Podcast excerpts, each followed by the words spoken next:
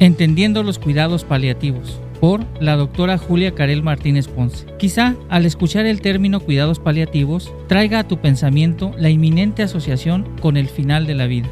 Esto no necesariamente es cierto. Los cuidados paliativos son un plan de atención integral que tiene como objetivo fundamental mejorar la calidad de vida de las personas y de sus familias. Cuando afrontan una enfermedad amenazante para la vida que condiciona problemas físicos, emocionales, sociales o espirituales.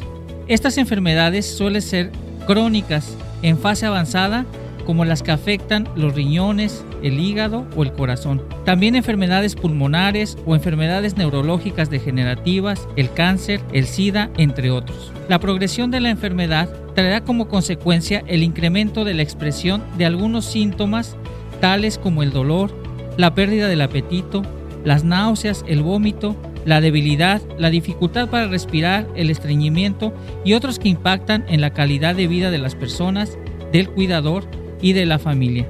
Se estima que anualmente 40 millones de personas necesitaremos cuidados paliativos en alguna fase de nuestra vida.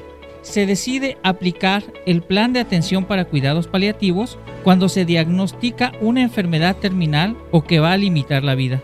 Esto no quiere decir que el paciente esté falleciendo Idealmente, los cuidados paliativos deberían incorporarse de manera temprana, cuando las personas están en las primeras etapas de la enfermedad, sin importar si nos encontraremos en tratamiento para curar o controlar la enfermedad. Los cuidados paliativos están dirigidos para ayudar con los aspectos físicos de la enfermedad a través del control del dolor y otros síntomas que causan sufrimiento a las personas, atender las necesidades espirituales de ellas y de la familia y apoyar a los cuidados primarios y capacitar para atender a otros pacientes en casa. Esto fue Ciencia y Salud en tu día a día.